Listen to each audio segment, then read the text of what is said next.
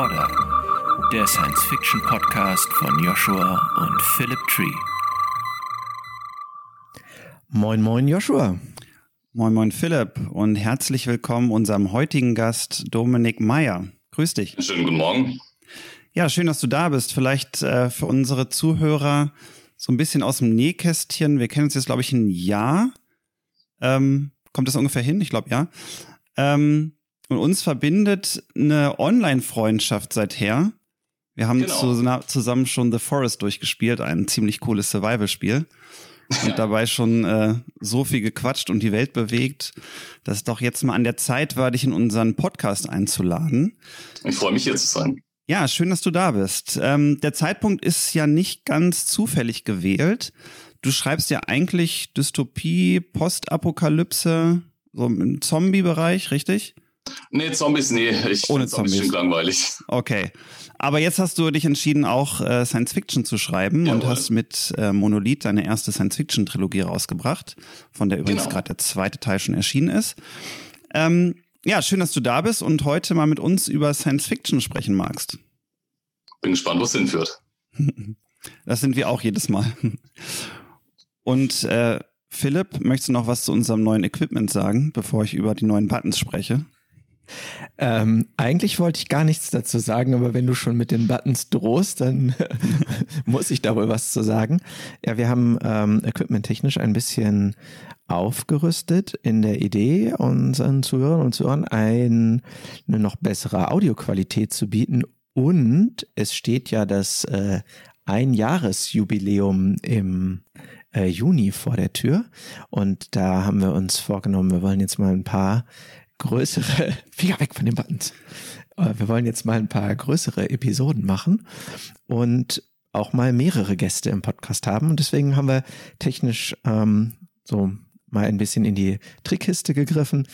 Und da gibt es leider auch Buttons mit verschiedenen Effekten und ähm, Joshua kann kaum die Finger davon lassen. Das war einer davon. Also da werdet ihr jetzt, fürchte ich, in den nächsten ein, zwei Episoden, bis es den Spieltrieb so ein bisschen befriedigt hat, äh, noch was von zu hören bekommen. Ja, auch von meiner Seite aus erst nochmal herzlich willkommen, äh, Dominik, bei uns hier im Podcast. Und vielleicht magst du ja nochmal unseren Zuhörern und Zuhörern so ein bisschen was von deinem Werdegang erzählen. Wie bist du überhaupt zum Schriftstellern gekommen? Ja, wie kommt man dazu? Also ursprünglich wollte ich es nicht hauptberuflich machen, sagen wir es mal so. Ähm, ich habe eigentlich Geschichte studiert, auch mit der Intention, letzten Endes im geschichtswissenschaftlichen Sektor zu arbeiten, Archivwesen, Kulturwesen, Museum. Ähm, ja, die Jobaussichten sind leider die letzten sieben, acht Jahre ziemlich bergab gegangen, wobei es früher eigentlich besser aussah. Und ja, nach dem Geschichtsstudium stand ich dann erstmal da und habe mich eben nach einer Jobalternative umgeschaut, nachdem ich eben nicht das machen konnte, was ich ursprünglich wollte oder da nur über sehr, sehr große Umwege reingekommen wäre. Ähm, habe dann erstmal eine Marketingagentur angeheuert für ein paar Wochen, was äh, eine Blutmühle war, sondergleichen. Ähm, ich habe mir dann auch gedacht, nee, komm, das kann nicht sein. Und es war dann tatsächlich meine Frau, die gesagt hat, ja komm, äh, Schreiben war von dir schon immer ein Hobby ähm, versuch's doch hauptberuflich. Es geht gerade also finanziell bei uns äh, von der Familienplanung, von der Lebensplanung. Jetzt bist du jung, lieber jetzt als dann. Und ja, da bin ich das Wagnis eingegangen. Und ja, es sind jetzt fast vier Jahre und hier stehe ich und es passt. Ich höre euch nicht mehr. Das ist. Äh, jetzt höre ich dich wieder. Ja, danke für den Hinweis. Okay. Schon mal hier den ersten Patzer in unsere neue Technik reingebaut, ja, falschen Button gedrückt. Aber das würde mir nicht passieren. Kamera. Nein, das würde dir nicht passieren. Ähm, ich habe mir gesagt, ja, spannend, dass man von einer ähm, Karriere Geschichte studieren dann im Grunde genommen ungeplant zu so einem erfolgreichen Schriftsteller-Dasein kommt, ne? wie das Leben manchmal spielt. Klasse. Ja, erfolgreich setzt man noch ein Anführungszeichen, aber sonst kann ich dem Rest zustimmen. Unglaublich erfolgreich. Du hast es zu uns in die Show geschafft. das ehrlich. oh, das tut gut. Ähm, also wir sind ja ein Science-Fiction-Podcast, aber magst du trotzdem kurz sagen, wie deine Schriftstellerkarriere angefangen hat? Ein bisschen über deine Bücher bisher, die dich zu Monolith geführt haben? Ja, kann ich sehr gern machen. Also im Prinzip ähm, mein erstes Buch, das ich dann tatsächlich rausgebracht habe, war Tumor. Das ist ähm, seit, also seit über einem Jahrzehnt war das mein Baby. Da habe ich immer, wenn ich Zeit hatte, früher noch in der Schule, dann Semesterferien habe ich dran gearbeitet. Ähm, und als ich mich dann entschlossen habe, okay, ich mache das oder ich versuche es hauptberuflich, ähm, habe ich mich nochmal rangesetzt, das Ding überarbeitet, äh, Lektorat, Korrektorat drüber gejagt und habe es dann rausgebracht. Und ja, aus Tumor ist dann eine Reihe geworden tatsächlich. Das war ursprünglich so eigentlich nicht geplant. Es hat sich dann ergeben, es war auch ein Leserwunsch, es hat gut gepasst. Ähm, dann habe ich ein bisschen rumexperimentiert, 2019. Ähm, mal verschiedene andere Genres ausprobiert, wo ich allerdings auch sehr schnell wieder die Finger von gelassen habe. Und dann seit ja, Ende 2019 habe ich mich dann verstärkt auf die Dystopien und die Postapokalypse konzentriert, äh, was eigentlich auch sehr viel Spaß gemacht hat, muss ich sagen. Gerade die Postapokalypse als Setting gibt sehr, sehr viel her. Ähm, allerdings war es dann tatsächlich so, ich habe irgendwann gemerkt, dieses postapokalyptische Setting, das dystopische Setting, wie es der Markt aktuell will, ist jetzt nicht so arg flexibel. Man muss schon sehr, sehr eng schreiben und da habe ich dann auch irgendwann gemerkt, okay, was ich dazu beizutragen habe, ohne abgedroschen zu wirken, habe ich erreicht.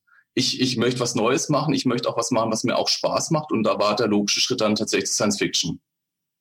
Mhm. Also als Genre auch, was du selber als Leser magst oder als genau. Konsument von Serien, muss man heute sagen. Ich habe jetzt tatsächlich ähm, in meiner Lesekarriere mehr Fantasy gelesen als Science Fiction, aber Science Fiction war rein vom Konsum als über alle Medien hinweg äh, schon immer eins meiner Lieblingsthemen, gerade Videospiele, natürlich auch äh, Fernsehserien, Kinofilme. Also Science Fiction hat mich schon immer begeistert und man hat natürlich immense Möglichkeiten. Das wisst ihr wahrscheinlich selbst am besten. Ich kann mich noch daran erinnern, als du diesen Schritt gehen wolltest, ähm, hast du mir ziemlich viele Fragen gestellt, so zum Science-Fiction-Genre. Ähm, Magst du uns so ein bisschen mitnehmen, was dir da so durch den Kopf gegangen ist? An so äh, Erwartungen, Sorgen vielleicht auch. Äh, man hat ja als Schriftsteller immer so die, die Sorge, wenn man ein neues Genre geht, mache ich das alles richtig? Was sind da so die Regeln und so weiter? Genau, die wichtigste Frage hast du ja schon formuliert gerade. Mache ich alles richtig oder was will der Leser? Ähm, ich finde es von außen nämlich gar nicht so leicht ersichtlich oder ich fand es damals von außen gar nicht so leicht ersichtlich rauszufinden, was ist eigentlich in der Science Fiction aktuell drin, was, was mag der Leser gerne haben.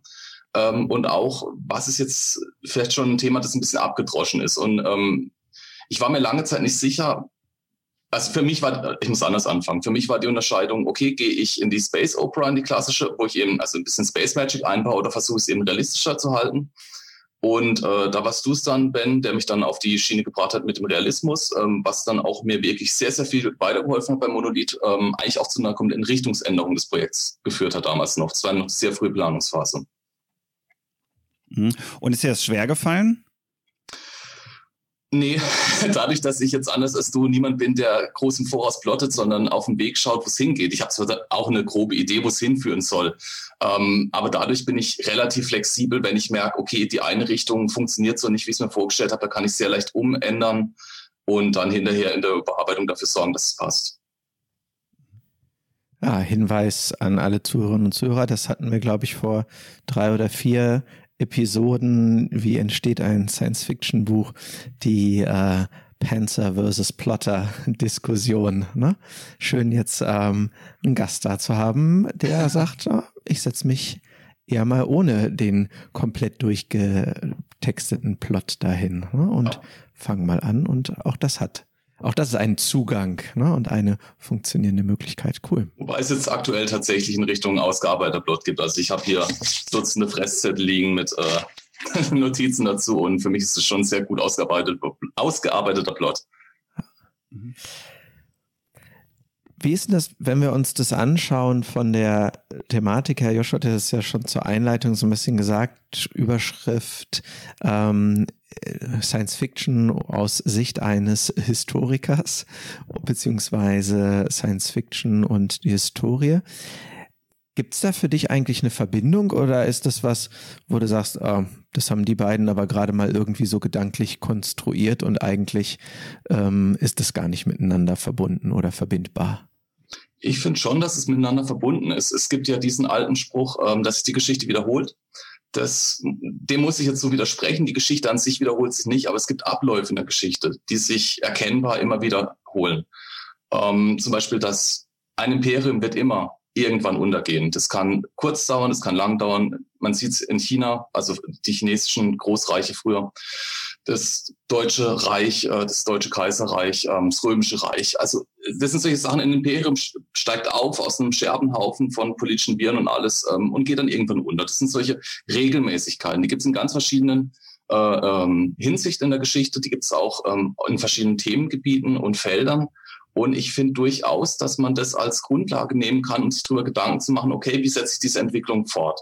Und also ich bin zumindest in meinem Geschichtsstudium auch von meinen Professoren immer wieder angehalten worden, ähm, auch mal über die Zukunft nachzudenken, einfach als Gedankenexperiment, um da die Argumentationsketten und das äh, logische Denken zu schärfen. Und es ist durchaus was, also ich würde behaupten, man nimmt in Geschichte auch sehr viel mit für die Science Fiction, ähm, auch weil man lernt, interdisziplinär zu denken. Man ist ja nicht nur in der Geschichte auf ein Fachgebiet äh, spezialisiert. Es ist jetzt nicht so, dass die Leute morgens aufstehen und sagen, ich mache jetzt mal zwei Stunden lang was Geschichtsträchtiges und danach backe ich wieder Brot.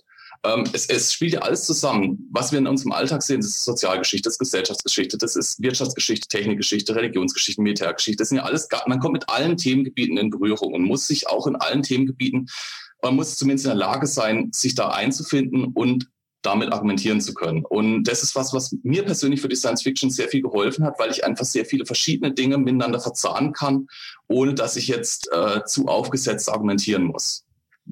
Ja.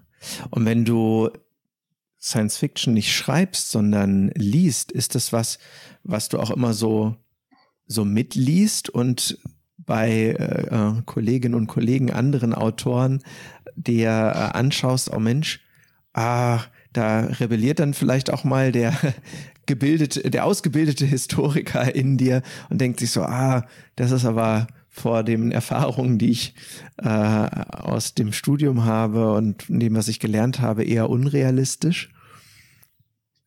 Äh, tatsächlich, das, man, man, man lernt es auch, das unwillkürlich zu tun. Also mir geht es auch so, ich kann äh, nur noch wenig im Fernsehen schauen und es mich aufregen muss, weil irgendwann halt der Punkt erreicht wird, wo Käse geschwätzt wird auf gut Deutsch. Und ähm, man muss aber den allermeisten Science-Fiction-Autoren zumindest in Deutschland zugute halten, dass sie ihre Arbeit sehr, sehr gut machen, dass sie da Dinge anschneiden ähm, und es eigentlich in aller Regel auch sehr bündig einfügen in die Gesamtgeschichte. Es ist ja jetzt nicht so, oder man hat ja als Mensch auch ein instinktives Verständnis dafür, wie funktionieren die Dinge, was ist realistisch, was nicht. Wir, wir leben ja alle in der gleichen Welt. Und jeder, der da mit offenen Augen durchgeht, erkennt ja auch, okay, die Dinge funktionieren so und so. Und das ist eigentlich ein relativ instinktiver Schritt, das in Science Fiction zu übertragen.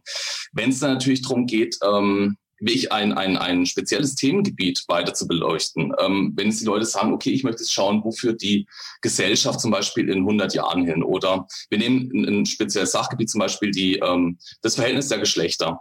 Wenn da, also da gibt es ja auch verschiedene Zukunftsszenarien, wie es sich entwickeln kann, ein Patriarchat, ein Matriarchat, äh, jeder macht, was ihm lustig ist. Das sind ja alles Dinge, die können wir so nicht hundertprozentig absehen und manchmal neigt man dann in der Science Fiction dazu, das Thema zu extrem zu sehen und zu weit zu drücken, weil ein gewisser Realismus ist immer dabei. Keiner ist so heiß, wie er kocht und letzten Endes die Zeit schleift alles ein bisschen weicher am Schluss.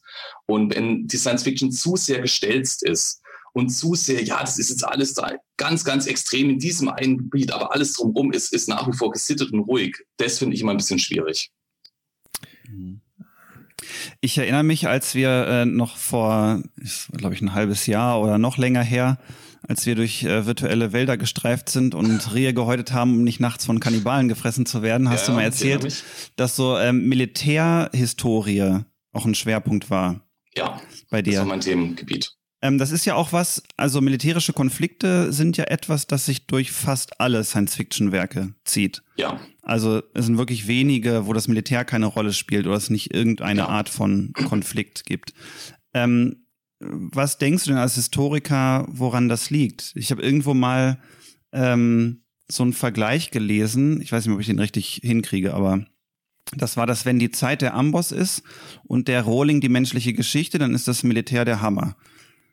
Ist dem da was dran? Dem stimme ich tatsächlich zu. Wir, also rein biologisch muss man erstmal anfangen. Wir Menschen sind von unserem Naturell eine hyperaggressive Spezies. Also verglichen zumindest mit allen anderen Spezies, die uns bekannt ist, ähm, sind wir mit Abstand die am stärksten militarisierte, die am stärksten konfliktträchtige Spezies.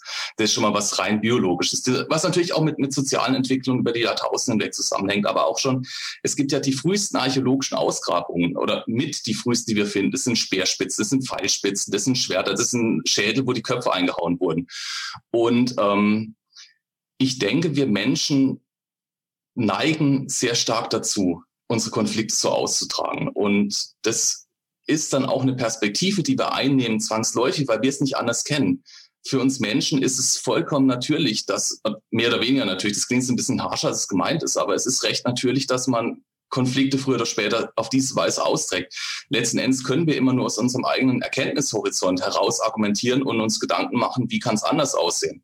Das, natürlich kann man sagen, okay, wir überlegen uns jetzt eine Spezies, die komplett friedfertig ist, die vielleicht das Konzept von Gewalt gar nicht kennt. Da muss man sich aber auch wieder fragen, wie realistisch ist das, dass eine Spezies so weit kommt, ohne Gewalt zu erfahren oder anzuwenden. Und die Militärgeschichte ist durchaus, oder Militärwesen grundsätzlich ist immer ein Schmelztiegel von allen gesellschaftlichen Errungenschaften, weil das Militär immer natürlich mit der Wirtschaft zusammenhängt, auch mit der, mit der Gesellschaft an sich, mit sozialen äh, Aspekten von der Gesellschaft, auch mit den, ähm, kulturellen und religiösen Auswirkungen. Man könnte zum Beispiel die europäische Geschichte, auch die europäische Militärgeschichte ab dem Mittelalter gar nicht ohne den religiösen Aspekt, der da immer mitgezogen ist, äh, äh, vorstellen. Mit den Kreuzzügen beispielsweise oder auch mit dem Selbstverständnis des deutschen Kaisers, dass man der Stellvertreter oder das Schwert Gottes auf Erden ist, da hat man es ja auch schon drin.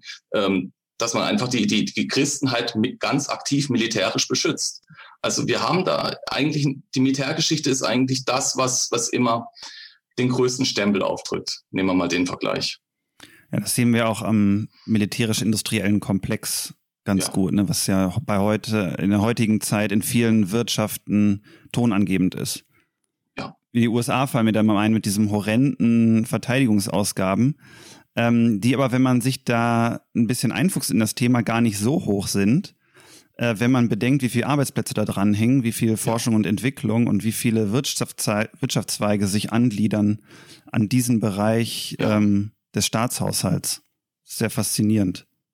Ja, und es war auch tatsächlich schon äh, eigentlich zu allen Zeiten so. Wenn eine, wenn eine Gesellschaft, eine Kultur, ein, äh, ein Staat weit genug fortgeschritten ist, ist er immer in der Lage, stehende Streitkräfte zu unterhalten. Das ist eine Entwicklung, die geht auch wieder hoch und runter. Die Griechen kannten das Bürgerheer beispielsweise mit den Hopliten.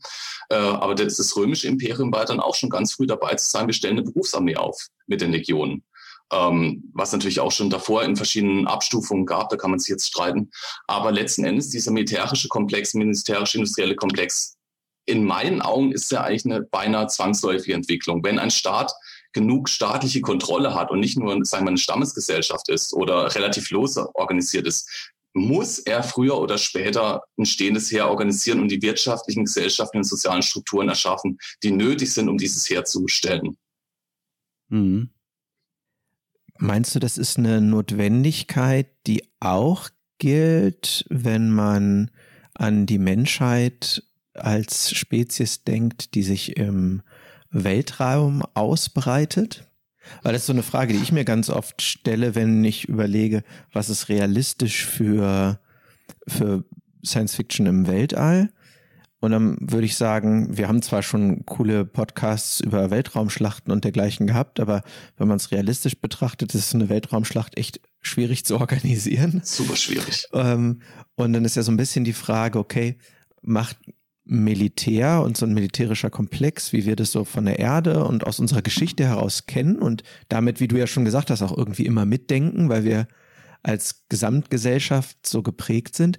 Aber würde das aus deiner Sicht auch im Weltall noch zwingend sein oder verliert es da an, an Relevanz? Das ist jetzt eine sehr gute Frage, Ben. Wir haben ja auch ganz, ganz ausführlich äh, darüber diskutiert. Du bist ja der Ansicht, dass ein militärischer Erstschlag im Weltraum fast zwangsläufig ist. Ich sehe es gegenteilig.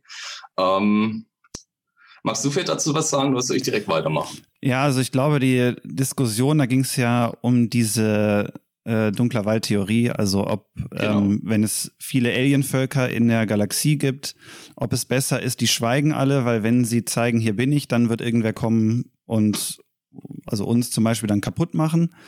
weil es halt diese nicht auflösbare Zweifelskette gibt, was die Intentionen des anderen Volkes sind, mit denen man nicht kommunizieren kann, wegen der großen Distanzen und ja. wegen anderen ähm, Symbolen, die die Kommunikation ausmachen.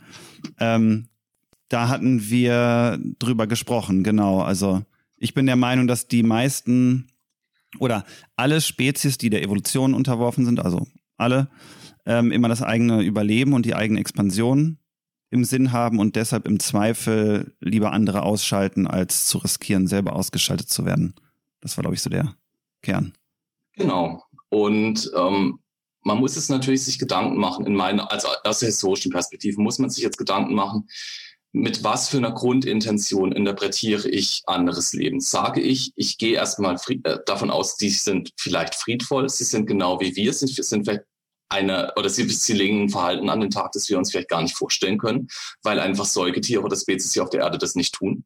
Das sind immer alles die Fragen, die am Anfang stehen. Ich persönlich würde jetzt aus, wenn ich die irdische Geschichte fortführe und diese Denk- und Handel, Handlungsmuster weiterspinne, würde ich davon ausgehen, dass ein Erstkontakt in aller Regel friedlich abläuft. Die allermeisten Erstkontakte, die wir hier auf der Erde hatten mit, mit anderen Spezies, sind genuin friedfertig. Ähm, es hat sich sehr, sehr häufig ein militärischer Konflikt daraus entwickelt, der tatsächlich aus den Dingen, die du auch du sagst, dass man erobern will, dass man Ressourcen sichern will, dass man auch gar nicht weiß, was der andere vielleicht kann oder will. Das sind alles Dinge, die dahinter stehen. Aber ich denke, gerade wenn wir von raumfahrenden Spezies ausgehen, und es, es gehört ja tatsächlich schon eine immense technologische Entwicklung dahinter, überhaupt mal zu sagen, wir sind im Weltraum und dann noch auf anderes Leben zu stoßen und prinzipiell zu einer Kontaktaufnahme in der Lage zu sein, ist ja nochmal eine ganz andere Kategorie. Das ist ja, man könnte jetzt natürlich die Kardaschow-Skala ins Feld führen und sagen, okay, wir, wir bewegen uns da langsam in Richtung äh, Kategorie 2. Ähm, deswegen denke ich, es, es wäre auch hochriskant, äh, davon auszugehen, ich kann erstmal einen Erstschlag führen oder still sein weil man letzten Endes gar nicht weiß, was, was kann der andere. Und wenn ich jetzt sage, okay, ich feuere jetzt von mir aus eine fortschrittliche Waffe irgendeiner Bauart ab, in der Hoffnung, ein fe potenziell feindliches Alienvolk zu vernichten, bevor es mich angreifen kann, da weiß ich ja noch gar nicht, sind die vielleicht nur in dem System, sind es noch woanders, wo ich es nicht entdeckt habe, verfügen die vielleicht über eine Tarntechnologie, die ich nicht entdecken kann, haben die, ich meine, letzten Endes ja, war es ja im Kalten Krieg genauso. Ähm, klar können wir eine Atomrakete abschießen. Der Feind hat irgendwo im Atlantik ein U-Boot, das uns dann wieder beschießt. Ähm, das ist, in meinen Augen ist es ein Gedanke, den man auf jeden Fall weiterspinnen sollte. Mhm. Ähm, deswegen würde ich tatsächlich sagen, ein Erstkontakt im Weltall, zumindest wenn aus menschlicher Perspektive raus, muss eigentlich friedvoll ablaufen, weil man gar nicht weiß, was der andere noch in der Hinterhand hat, falls wir ihn angreifen sollten. Es, war auf jeden Fall eine super spannende Diskussion, die ich sehr, äh, aus der ich viel mitgenommen habe, fand ich gut. Ähm, ja. Die hat sich ja auch so ein bisschen darum entsponnen, um dieses äh, Konzept des Relativistic Kill Vehicle, wenn ich mich ja. richtig erinnere. Das genau. können wir gerne in den Show Notes auch verlinken. Also, dass man im Prinzip ein Projektil, könnte irgendwie ein paar Meter nur groß sein, auf irgendwie annähernd Lichtgeschwindigkeit irgendwo hinschießt, dann macht das im Prinzip jeden Planeten kaputt. Und es ließe sich nach heutigem Stand der Wissenschaft und also auch nach heutigem Stand, was man sich vorstellen kann, was man entwickeln kann, ähm, einfach nicht aufspüren. Das war also die Frage, wenn jemand sowas hat, ob er es dann einsetzen würde, weil auch vielleicht gar nicht entdeckt werden würde, wo er herkommt. Ich würde gern da noch eine, eine Frage nachstellen, weil mir gerade ein Gedanken durch den Kopf geht, aber würde ich, bevor ich den äußere, noch eine Frage zu haben wollen. Und zwar, ähm, Josh hatte ja eben schon gesagt, dass die Grundannahme die ist, dass alles Leben danach strebt, zu expandieren und mehr zu werden, mehr Raum zu brauchen. Ähm, was würdest du aus Sicht eines Historikers sagen, ist der Grund dafür? Wenn du das auch so siehst, das kann ja jetzt auch sein, dass du sagst, nee, das ist gar nicht so, dann äh, naja, erstmal, wir haben hier zwei Themengebiete, die sich leider überschneiden, was ein bisschen komplizierter macht. Das eine ist natürlich, wir sind als, als Lebewesen biologisch gezwungen, uns äh, weiter oder fortzupflanzen. Wir, jede Fahr also unser ganzer Daseinszweck ist es, die Spezies zu erhalten, natürlich möglichst viele Ressourcen für unsere eigene Spezies zu akquirieren, um unseren Nachkommen die bestmöglichen Startchancen zu äh, schenken. Das, das geht jedem Lebewesen auf der Welt so, es geht letzten Endes auch Bakterien so. Ähm, man versucht sich fortzupflanzen. Das ist, man hatte also schon eine gewisse biologische Komponente drin, die einfach uns vorschreibt, wir müssen expandieren. Ähm, da kann man sich natürlich die Frage stellen, wird es bei anderen Lebewesen, die vielleicht, ich meine, man kann jetzt einen riesen Fass aufmachen und sagen, okay, vielleicht sind sie gar nicht kohlenstoffbasiert, vielleicht ist es Siliziumbasiert. Das wäre eine Diskussion, die man erstmal führen müsste. Hat eine andere Spezies, eine andere Lebensform, wie wir es uns vielleicht gar nicht vorstellen können, die ähnlichen instinktiven äh, Direktiven in ihre Gene eingehämmert? Das ist schon mal die eine Frage. Die andere ist, rein aus, ähm, und da kommen wir jetzt wieder in, ins Gebiet der Geschichte, rein aus ähm, staatstheoretischer Sicht ist eine Ausbreitung nicht immer die beste Möglichkeit. Es gibt auch hoch erfolgreiche Stadtstaaten, das gab es schon immer, gibt es heute ja immer noch. Ähm, natürlich rein wirtschaftlich. Man muss, wenn man, wenn man kein riesiges Sternenreich hat, um es zu verteidigen, muss man es auch gar nicht zu verteidigen. Wenn man sagt, okay, man konzentriert sich auf Handel, nutzt vielleicht auch eine, eine Nische aus und sagt, okay, ähm, ähm, es gibt verschiedene Spezies im Universum, ich handle mit denen, ich bin neutral, dann kann es natürlich auch unter Umständen ähm, sehr geschickt sein, einfach klein zu bleiben. Es sind nicht immer die Großen, die die Geschichte schreiben, manchmal sind es auch die ganz Kleinen, die dann tatsächlich die Zeiten überdauern. Ich meine, letzten Endes, ähm, einer der ältesten Staaten, Staaten in Anführungszeichen natürlich, die es auf der Erde noch gibt, ist der Vatikan. Ähm, klar, der hat auch mal ein paar größere Gebiete in Italien, aber letzten Endes, das ist jetzt ja der Petersdom und ein paar ähm, Gebietchen noch drumherum. Ähm, und die Stadtstaaten auf der Erde neigen dazu, ähm, meistens relativ fein aus dem Schneider zu sein, wenn drumherum, sag ich mal, ähm, losgeht zu explodieren. Mhm. Also die, die Flächenstaaten neigen dazu, Krieg zu führen, weil sie das auch ein Stück weit machen müssen. Wenn man einen Flächenstaat hat, ist man immer auch ein Stück weit auf eine gewisse Expansion oder ich sag mal ganz vorsichtiges Vokabular, der sogenannten Lebensraum äh, angewiesen, der natürlich dann auch ideologisch verzerrt werden kann. Ähm, und man muss sich jetzt natürlich die Frage stellen, und da kenne ich jetzt auch keine Antwort drauf, ähm, wie handhaben das andere Völker? Sind wir vielleicht als raumfahrende Spezies irgendwann in der Lage zu sagen, okay, wir, wir decken unseren Platz- und Ressourcenbedarf vielleicht innerhalb eines Sonnensystems, indem wir Asteroiden ähm, die Ressourcen entziehen, indem wir ähm, Raumstationen bauen, die vielleicht auch zur dauerhaften äh, Kolonisierung taugen? Oder sind wir auch im Weltall gezwungen, immer weiter zu expandieren? Ein System, zwei Systeme, drei Systeme, vielleicht eine ganze Galaxie. Das sind alles Fragen, die sich so auch, auch mit dem Wissen der Geschichtswissenschaft jetzt nicht unbedingt äh, ab, absehen lassen. Spannende Punkte nochmal, die hatte ich so gerade gar nicht auf dem Schirm, vor allem das mit der Größe, die man äh, wählt für sein äh, Reich, in Anführungsstrichen. Mir ging so durch den Kopf, ähm, angenommen, wir wären unsterblich, würde das immer noch dazu führen, dass wir den Impuls hätten, immer mehr zu werden, äh, größer zu werden. Und weil ich ja glaube, also das ist, ich, da muss ich wirklich sagen, glaube, weil das so weit in der Zukunft kann man ja nicht sagen, das äh, ist irgendwie basiert auf was, aber ich halte es für extrem wahrscheinlich, dass wenn wir in der Lage sind, mit anderen Völkern äh, zu handeln und so weit durchs Weltall zu reisen, solche für uns ja noch vollkommen unverständlich, äh, unverständlich unvorstellbaren Entfernungen zu überwinden. Ich glaube, bis dahin werden wir es auch irgendwie geschafft haben, ähm, der Sterblichkeit ein Ende zu bereiten und unsterblich zu sein. Und dann, äh, wenn man sich so jetzt schon anschaut, die ähm, in den Ländern der Erde heutzutage schon, wo die Bildung besonders hoch ist und die Lebenserwartung relativ hoch, gehen ja die Geburtenzahlen deutlich zurück. Und meine Idee wäre ja, wenn wir an den Punkt kommen, wo wir nicht mehr sterben, dann reduzieren wir viel krasser noch das Bedürfnis äh, zu expandieren, mehr zu werden, weil wir wahrscheinlich gar nicht so viel mehr dann werden. Wie seht ihr das? Das ist tatsächlich witzigerweise ähm, das Hauptthema in meiner Monolith-Reihe, die ich jetzt rausbringe. Also gerade im dritten Band wird es äh, ganz, ganz stark in den Fokus genommen. Ähm, ich glaube tatsächlich, also rein persönlich, ähm, dass die Sterblichkeit unsere eigene Sterblichkeit eigentlich das ist, was uns überhaupt dazu animiert, was zu tun.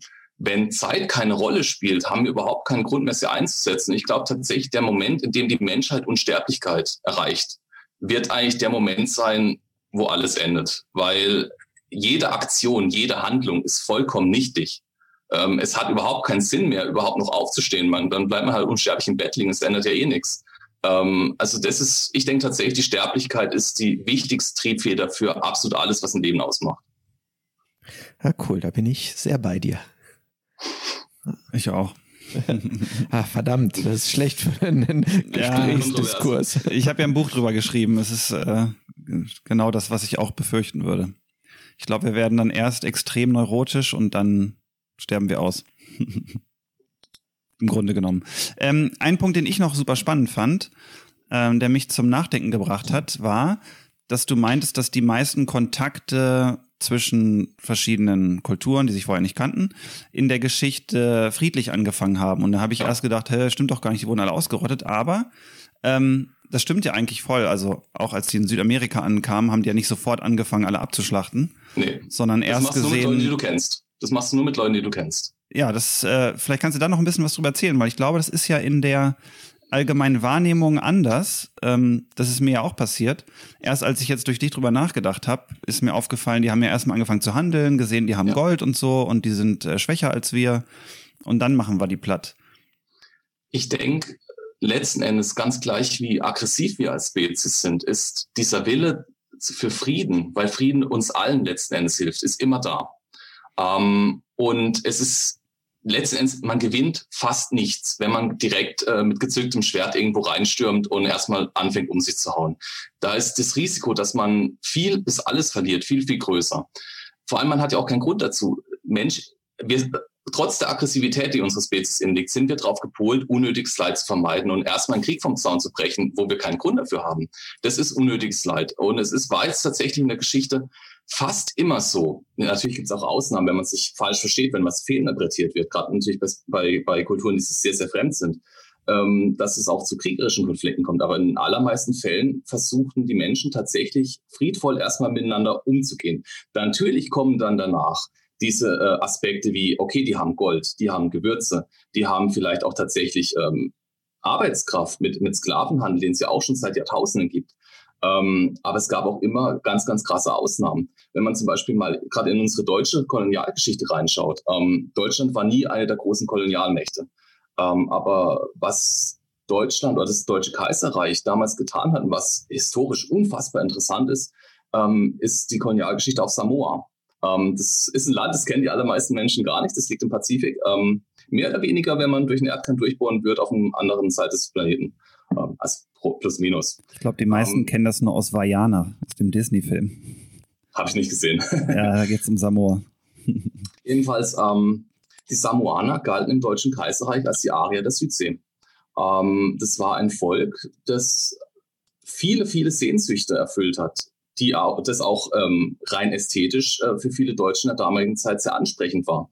Und man hat sehr viele Hoffnungen und Wünsche auf, auf die Samoaner projiziert und hat da auch, ja, die leben eigentlich das perfekte Leben. Die haben eine perfekte Insel, es ist wunderschön, sie haben gutes Wetter, sie haben ausreichend Rohstoff, sie haben jetzt keine wunderbar wie hochentwickelte Zivilisation, aber es geht ihnen gut, sie leben ein schönes Leben. Und sie haben eigentlich aus, aus europäischer Perspektive oder deutscher Perspektive wenig Sorgen. Und es war natürlich was eine deutsche Kolonie und es gab auch Konflikte und es gab selbstverständlich auch Ausbeutung, aber letzten Endes in einem ganz, ganz anderen Maßstab, als es in vielen anderen Kolonien angewandt wurde. Und ähm, es ist immer auch die Erwartung oder der Anspruch, mit dem man an ein fremdes Volk rangeht, das ähm, ganz entscheidend darüber ist, wie wird dieses Volk letzten Endes behandelt. Auch ähm, beispielsweise die, Amerika die indigenen Völker in Amerika wurden anfangs sehr positiv gesehen. Da kam dann natürlich ähm, sehr, sehr schnell Gier auf. Da kamen auch religiöse Motive aus. Man will sie bekehren. Ähm, man, man will natürlich auch für, für das Königshaus Land gewinnen und den Ruhm mehren. Das waren Aspekte, die dann letzten Endes sich als dominierender herausgestellt haben. Aber ähm, wie gesagt, es, es geht eigentlich keiner direkt mit gezücktem Schwert irgendwo rein. Also das, das würde ich fast behaupten, ist so noch nie passiert. Mit Ausnahme von ein paar, aber die gibt es heute noch, ähm, sehr, sehr ähm, isolierten indigenen Völkern, beispielsweise im Amazonas, die einfach direkt beim Kontakt mit anderen Menschen vergiftete Pfeile abschießen. Ähm, wo, wo man auch hier sich die Frage stellen muss, natürlich, inwieweit führt der Kontakt mit anderen Menschen dazu, dass wir erstmal dazu neigen, höflich und freundlich an die Sache ranzugehen und führt eben Isolation auf der anderen Seite dazu, dass wir aggressiver werden, weil wir einfach das gar nicht kennen und deswegen vielleicht auch eine größere Angst vor dem Fremden entwickeln. Und das ist jetzt auch wieder, ihr seht, äh, das, das, das ähm, Themenfeld wird hier immer größer, man müsste jetzt hier ganz tief in die Soziologie reingehen, ähm, natürlich auch in die Verhaltensbiologie. Ähm, das sind super komplexe Themengebiete. Hm. Und wir können natürlich alles nur anthropozentrisch betrachten. Selbstverständlich, immer nur aus unserer eigenen Blickwinkel raus. Hm. Meinst du, da wird äh, angenommen, es gibt ein First-Contact-Szenario, e egal wann jetzt und auf welchem technischen äh, Level, meinst du, dass unsere, also dass genau dieser Kontext unserer Geschichte, wird der für uns in dieser Kontaktsituation eher hinderlich oder hilfreich sein? Ich persönlich würde sehr stark hilfreich sagen. Und jetzt nicht nur aus dem westlichen Blickwinkel heraus, wo wir natürlich die Kolonialgeschichte haben und die Erfahrung mit zwei schrecklichen Weltkriegen, ähm, die uns natürlich da eine gewisse ähm, friedfertige Doktrin auflegen. Ich glaube tatsächlich auch, dass ähm, selbst die größten Diktaturen auf dem Planeten würden erstmal friedfertig rangehen, weil sie damit einen Prestigegewinn verbinden würden.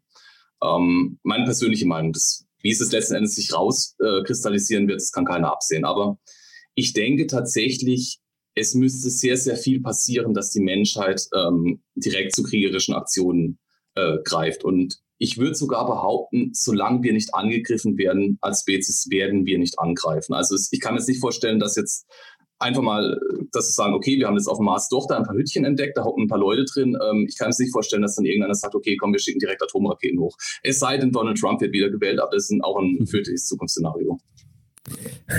Mit Dystopien kennst du dich ja aus. Dystopien, ja. ähm, ja, äh, ich stelle mir dann ja immer die Frage, sind wir überhaupt oder würden wir in der Lage sein, das führt jetzt vielleicht vom Historienthema zu weit weg, aber vielleicht auch nicht, ähm, wären wir überhaupt in der Lage zu unterscheiden zwischen Angriff und Nicht-Angriff bei einer Kontaktaufnahme? Also ich weiß nicht, angenommen, äh, Raumschiff wird von uns aufgezeichnet, nähert sich der Erde mit für uns unvorstellbaren, was weiß ich, 10, 20, 30 Prozent der Lichtgeschwindigkeit oder so, äh, ist schon im Sonnensystem angekommen und nach unserem technischen Verständnis ist Bremsen eigentlich nicht mehr möglich. ähm, ist es ja aber vielleicht doch für die Gegenseite, weil die über Technik verfügen, die wir nicht kennen. Und äh, würden wir dann vor unserem Hintergrund der Gewaltgeschichte unseres Planeten nicht sofort dazu tendieren, das für einen Angriff zu halten, obwohl es vielleicht gar keiner ist. Also würden wir nicht vielleicht so diese Möglichkeit von, es könnte was anderes sein, zu leichtfertig aus dem Raum schmeißen, weil wir durch unsere Geschichte in unserem Denken so geprägt sind? Das ist eine super, super schwierige Frage. Ähm, ich denke, dass trotzdem zuerst eine Kontaktaufnahme auf den für uns vorstellbaren Wegen versucht werden würde. Unter der Voraussetzung, dass genug Zeit ist, die überhaupt durchzusetzen. Also man wird natürlich versuchen, mit, mit lasergestützter Kommunikation äh, Lichtsignale zu geben. Man wird vielleicht auch ähm, Funkwellen hochschicken, vielleicht auch, äh, wenn es bis dahin eine andere Möglichkeit gibt, noch ähm, auf der Weise versuchen zu kommunizieren. Aber wenn jetzt natürlich wie du sagst, wir sind in der, Anthropo also in, in, der menschengemachten Perspektive drin. Wir sind dann aus unserem eigenen Blickwinkel. Wenn wir sagen, wir können uns nicht vorstellen, dass dieses Ding noch stoppt und es fliegt direkt auf uns zu, es kommt direkt auf uns zu, ähm, dann denke ich tatsächlich, dass gefeuert werden würde. Ähm, wobei man sich dann natürlich auch fragen muss, okay, lässt sich ein sinnvoller Grund ergründen, warum diese außerirdische Spezies so direkt auf uns zufliegt. Da müsste man natürlich sich auch da wieder fragen, okay, haben die tatsächlich kriegerische äh, Intention? Ähm, ist es hier ein Überraschungsangriff? Versuchen sie unsere Verteidigung zu umgehen, bevor wir sie aufstellen können? Ähm, es, ist, es ist tatsächlich eine sehr schwierige Frage. Ich denke, da haben wir dann schon ein sehr ausgeprägtes Bedrohungsszenario, wo wir letzten Endes auch unseren Instinkten zur Selbstverteidigung unterworfen sein werden. Aber wie sich das dann tatsächlich rauskristallisiert, ist, ist eine spannende Frage. Ich will jetzt nicht da die Gewissheit für mich in Anspruch nehmen. Hm. Tja, weiß ich auch nicht. Also, was sich ja irgendwie durch die Geschichte zieht, ist die Angst vom Unbekannten bei Menschen. Ja. Ähm, das ist aber wahrscheinlich eher eine Frage für dich, äh, Philipp. Äh, also von deinem beruflichen Hintergrund. Was so die größten menschlichen Ängste sind, die sowas auslösen können. Ich glaube, in dem Bereich kommt, verlassen wir sozusagen das biologisch mitgegebene Spektrum von Angst, sondern da sind wir wirklich ja in einem soziokulturell geprägten äh, Angstbereich und da ist halt echt die spannende Frage, was hat sich kulturell ähm, verändert? Was haben wir an neuer Geschichte, an anderer Geschichte geschrieben bis zu dem Zeitpunkt eines ersten Kontaktes? Also, ähm, und wenn ich, ich halte zwar nichts von Zeitmaschinen, aber wenn ich mir so ein Gedankenexperiment erlauben würde, angenommen, es gäbe äh, so eine Art Zeitmaschine, die äh, uns eine andere Historie ermöglichen würde oder auch nur jemanden großzuziehen, mit der äh, und diese Person lernt einfach eine komplett andere Geschichte. Und ich würde mal vermuten, dann käme jemand raus, der ganz andere Ängste und Sorgen in Bezug auf soziale Interaktion hätte, als wir, die wir gemeinsam drauf gucken. Das sieht man ja schon so ein bisschen, wenn man sich verschieden, in verschiedenen Regionen dieser Welt bewegt, ähm, wie unterschiedlich wir Menschen schon auf unsere ja eigene Geschichte schauen. Ja? Ähm, mein bestes Beispiel dafür war immer die äh, Reisen in die Mongolei. Und die Mongolen haben ja überall Genghis Khan stehen äh, als Namensgeber für irgendwas. Selbst irgendwo im hinterletzten Teil, wo genau niemand lebt, außer ein paar Nomaden, findet man gegebenenfalls eine Genghis Khan-Statue oder so. Ähm, und für die ist es super präsent und die gucken auf den als einen Riesenheld und der hat der Welt so viele tolle Sachen gebracht. Und wenn man hier so in Europa aufgewachsen ist, denkt man sich halt, ja, Genghis Khan, das war halt irgendeiner, der mit ganz vielen anderen Leuten auf Pferden mal Richtung Europa geprescht ist und genau. geplündert und geraubt hat. So, ne? Also wir haben ja schon noch nicht mal ein einheitliches Geschichtsverständnis auf unserem ja. Planeten. Gibt es auch nicht. Kann es gar nicht ja. geben. Vollkommen unmöglich. Es gibt nicht die Geschichte. Ähm, Wobei ich, ich, ich habe hier zwei Anmerkungen. Das eine ist, die Angst vor dem Unbekannten ist natürlich auch, oder das Unbekannte ist nicht nur das, was uns Angst macht, sondern natürlich auch das, was äh, bei uns Menschen die Neugierde entfestigt. Ich bin jetzt kein Biologe, vor allem auch kein Verhaltensbiologe, Verhaltenspsychologe, aber ich glaube tatsächlich, diese Neugierde so ausgeprägt ist eigentlich schon ein Alleinstellungsmerkmal der Menschen. Also klar gibt es auch mal eine mutige Katze, die mal schaut, was ist da im dunklen Loch drin, aber die allermeisten Tiere würden es nicht machen. Äh, es, es, es ist deswegen ein zweischneidiges Schwert. Und das andere ist, äh, das Geschichtsverständnis ist immer sehr, äh, sehr stark davon ausgehend, was man selbst erlebt hat, als, als Individuum, als Gesellschaft, als Kultur, als, als kultureller, auch größere kulturelle Einheit, zum Beispiel jetzt hier in Europa. Es ist auch tatsächlich so, ähm, dass Adolf Hitler in einigen Teilen dieser Welt als großer Staatsmann verstanden wird. Ähm, das ist ein Gedanke, der für uns hier in Europa vollkommen unverständlich ist, weil aber auch jeder von uns ähm, höchstwahrscheinlich Menschen in der Familie hat, die im Krieg gefallen oder gestorben sind. Ähm, deswegen ist es immer sehr, sehr schwer zu sagen, okay, ein einheitliches Geschichtsverständnis, weil es es eigentlich so gar nicht geben kann. Es ist, auch wenn man sagt, ja, ähm, hier hat eine große Stadt, äh, Schlacht stattgefunden und der und der hat gewonnen. Ja, natürlich hat er gewonnen, aber ein anderer hat verloren. Und wieder ein anderer stand als einfacher Fußsoldat auf dem Feld und dem war die ganze Sache egal. Er wusste wahrscheinlich nicht mal, was für ein Fürsten jetzt seinen Krieg schickt und er will eigentlich bloß nach Hause wieder. Ähm, das sind alles verschiedene Aspekte, die man sich immer vor Augen halten muss. Und was ich ganz, ganz schwierig finde, ist, dass ähm, in ganz breiten Kreisen der Bevölkerung das Bild etabliert ist, dass es die Geschichte gibt, dass es die geschichtliche Tatsache, die geschichtliche Realität gibt. Das wird auch von vielen Medien immer wieder so dargestellt. Ja, das Mittelalter war ein finsterer, böser, dunkler Ort. Beispielsweise das ist mein allerliebster. Oder ähm, super Beispiel. Geh auf die Straße. Geh auf die Straße und frag mal jemanden, ähm, wer hat wann Hexen verbrannt? Dir werden zwischen 90 und 95 Prozent der Leute sagen, das war der Papst im Mittelalter. Weil das das Bild ist, das die Menschen im Kopf haben. Historisch gesehen waren es vor allem äh, Protestanten der frühen Neuzeit. Das ist aus der heutigen Perspektive für die meisten Menschen kein großer Unterschied. Geschichtswissenschaftlich liegen da Jahrhunderte dazwischen und eine riesige religiöse Entwicklung. Ähm, und deswegen, das ist was, was immer sehr, sehr schwierig ist, wenn, wenn, wenn die Menschen davon ausgehen, es gibt die Geschichte, weil die Geschichte immer in tausend, hunderttausend, eine Million kleine Geschichten zerfällt und sich auch zerteilen lässt. Spannender Aspekt. Ja. Ich auch nicht. Ähm, mir ist eingefallen, diese Angst vor dem Unbekannten, was ich meinte. Ähm, da gab es eine krasse Folge von The Outer Limits. Ich weiß nicht, ob ihr das auch früher geguckt habt diese Anthologieserie. Das war, Outer Limbs war irgendwie so Ende der 90er oder Ende genau. der 90er irgendwie so, ne? Das war so Ende der 90er, Science Fiction und Mystery und jede, das waren so Monster of the Week Folgen. Ähm, die aber anders als bei Akte X, wo auch jede Folge in sich abgeschlossen war, oder Star Trek, ähm, hatte die jedes Mal so ähnlich wie heute Black Mirror ein komplett anderes Setting. Und in einer Folge ging es darum, dass ein außerirdisches Raumschiff im Erdorbit ankommt und ähm, Signale sendet, die irgendwie zunehmen in der Intensität. Ähm, aber man kann die einfach nicht entschlüsseln. Und je länger dieses Raumschiff im Orbit bleibt, desto nervöser werden alle.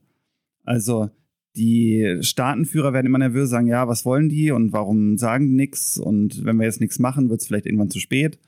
Und ähm, die Folge endet dann damit, dass die äh, Atomraketen dahin schicken, um das Ding kaputt zu schießen.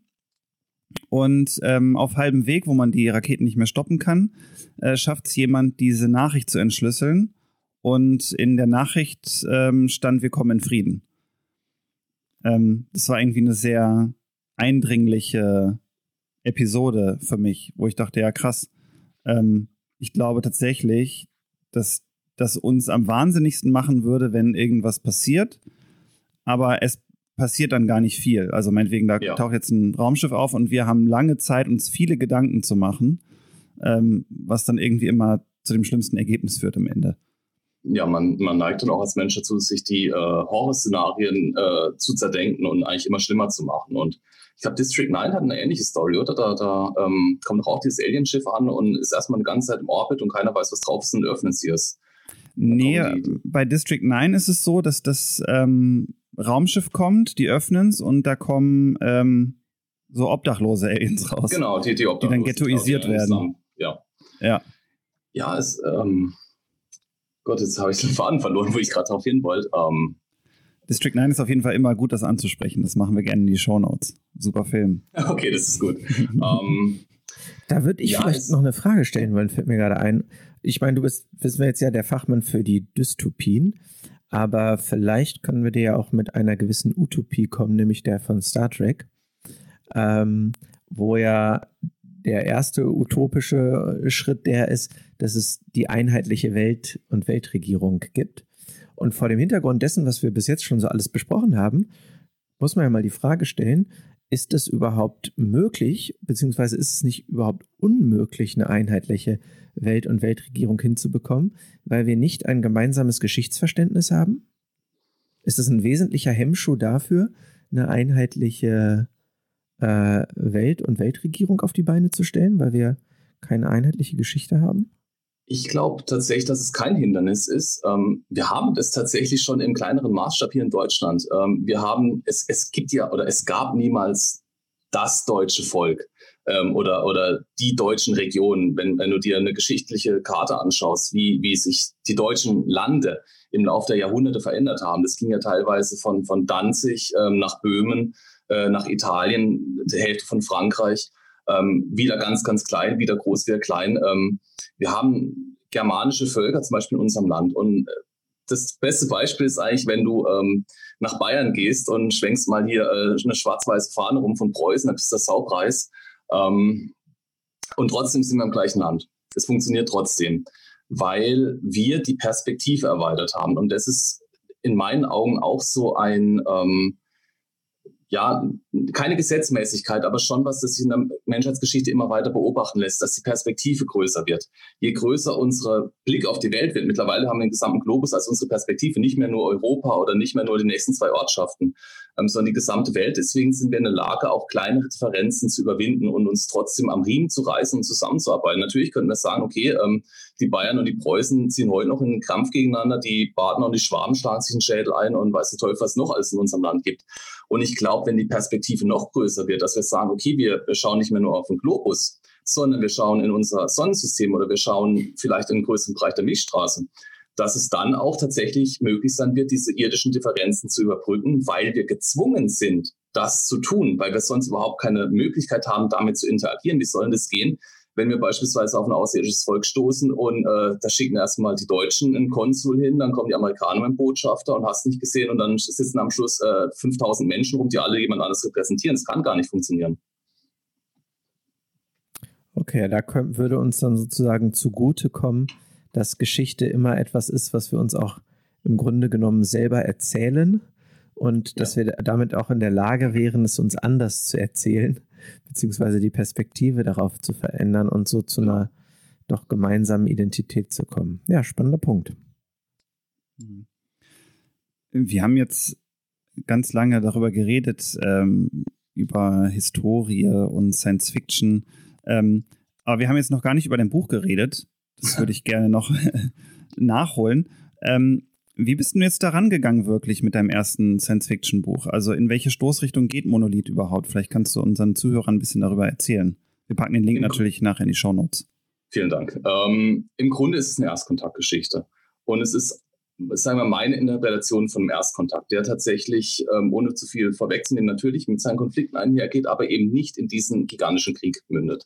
Ähm, es ist sehr viel oder es, es hat sehr viel einfach mit dem Kontakt zwischen Spezies, die sich fremd sind und trotzdem halt auf gewissen Weisen auch ähneln zu tun. Ähm, wie einfach, also mein Kerngedanke war zu sagen, okay, wir, wir haben eine fortschrittliche Menschheit, die natürlich ein paar hundert Jahre nach uns jetzt spielt, die aber natürlich immer noch in ihren äh, ganz eigenen Konflikten gefangen ist. Wie schaffen es Menschen einer zukünftigen Zeit, die sicherlich eine größere Perspektive haben als wir jetzt, mit einem außerirdischen Volk einherzugehen? Und wir haben bei Monolith ein außerirdisches Volk, das definitiv ähm, technologisch uns unterlegen ist, obwohl es das eigentlich nicht sein möchte. Und das ist eigentlich mein Kerngedanke. Wie läuft dieser Kontakt ab? Wie stellt man sich dann auch ähm, diesem plötzlich so viel größer gewordenen Universum? Ähm, Monolith, ohne jetzt da zu viel spoilern zu wollen, erweitert die menschliche Perspektive auf das Universum mit einem Schlag um den, um einen eigentlich unendlich großen Faktor. Und der Kerngedanke von, mein, von mir in diesem Buch ist, wie geht man damit um? Wie geht man damit heran? Und wie versucht man, seinen ganz persönlichen Weg dadurch zu finden, durch diese plötzlich riesengroß gewordene Welt? Gab es da irgendwelche Science-Fiction-Werke, sei es jetzt äh, Buch, Film, Serie oder Comic oder was auch immer, ähm, was dich besonders inspiriert hat? Erstkontakt ist ja, gibt es ja viele Geschichten drüber. Da müsste ich jetzt lügen, würde ich sagen, es war diese eine Geschichte, die mich da inspiriert hat. Ähm, ich habe, ich, ich fand oder ich finde bei sämtlichen Science-Fiction-Werken, egal welches Medium letzten Endes, finde ich den Erstkontakt und die Interaktion zwischen verschiedenen Völkern eigentlich immer den Aspekt, der am, am interessantesten ist. Und ich würde es tatsächlich sagen, wenn ich was finden muss, das, für, das mich wirklich maßgeblich beeinflusst hat, dann wäre es die Videospielreihe Mass Effect. Das kannst du ja auch. Ähm, oh, du darfst auf jeden Fall wiederkommen. ähm, da hat mich, hat mich auf der Citadel, auf diesem, aus diesem gigantischen galaktischen ähm, Gemeinschaftshub, sage ich mal, hat mich das Zusammenleben der Spezies und auch die Interaktion der verschiedenen Spezies innerhalb der, der Gruppe, die man sich da aufbaut, hat mich immer am allermeisten äh, fasziniert. Für mich sind, egal eigentlich, was für ein Buch ich schreibe oder auch was für ein Buch ich lese, es sind eigentlich die, die ganz persönlichen Geschichten, die persönliche Ebene der Charaktere ist für mich immer das Wichtigste. Ähm, für mich ist eigentlich, sag mal, die, die, die Hintergrundgeschichte, okay, es geht um die Rettung von einem Planeten, um äh, eine Prinzessin muss gerettet werden, egal was. Das ist für mich zweitrangig. Die Charaktere müssen passen. ich finde es immer super spannend zu sehen, wie gehen Menschen oder auch Lebewesen, die sich grundverschieden sind, miteinander um. Und natürlich, es gibt nichts noch verschiedeneres oder unterschiedlicheres, als äh, verschiedenen Spezies anzugehören. Und äh, es, es, es amüsiert mich auch immer ganz, ganz immens, wenn dann eben diese kleinen Missverständnisse aufkommen. Okay, ähm, Spezies A will zum Beispiel äh, Spaß und Amüsiertheit ausdrücken, Spezies B versteht was gänzlich anderes drunter. Und ich finde es super spannend. Mhm. Da fällt mir noch eine ähm, spannende Frage an dich als Historiker ein, wo wir über Mass Effect sprechen. Ähm, wenn wir, also wir müssen Geschichte ja immer rückwärts betrachten, vor unserem Punkt jetzt. Und haben ja dadurch, dass Geschichte von den Siegern geschrieben wird, wie wir schon festgestellt haben, immer einen gewissen Blickwinkel von richtig und falsch. Ja. Ähm, aber also als Historiker, wo du wirklich einen großen Gesamtüberblick hast, ähm, fällt es dir da leichter zu sehen, dass es das gar nicht gibt, dass es einfach nur Veränderungen gibt, die sich gar nicht wirklich in gut und schlecht einteilen lassen. Das fiel mir jetzt ein wegen, ähm, wo du Mass Effect gesagt hast, mit den äh, Kroganern und Salarianern. Mhm. Da gab es ja dieses coole Dilemma für Commander Shepard, dass die Kroganer super aggressiv haben die ähm, Salarianer angegriffen die dann später diese Mikrophage entwickeln, um die Kroganer unfruchtbar zu machen und auszurotten.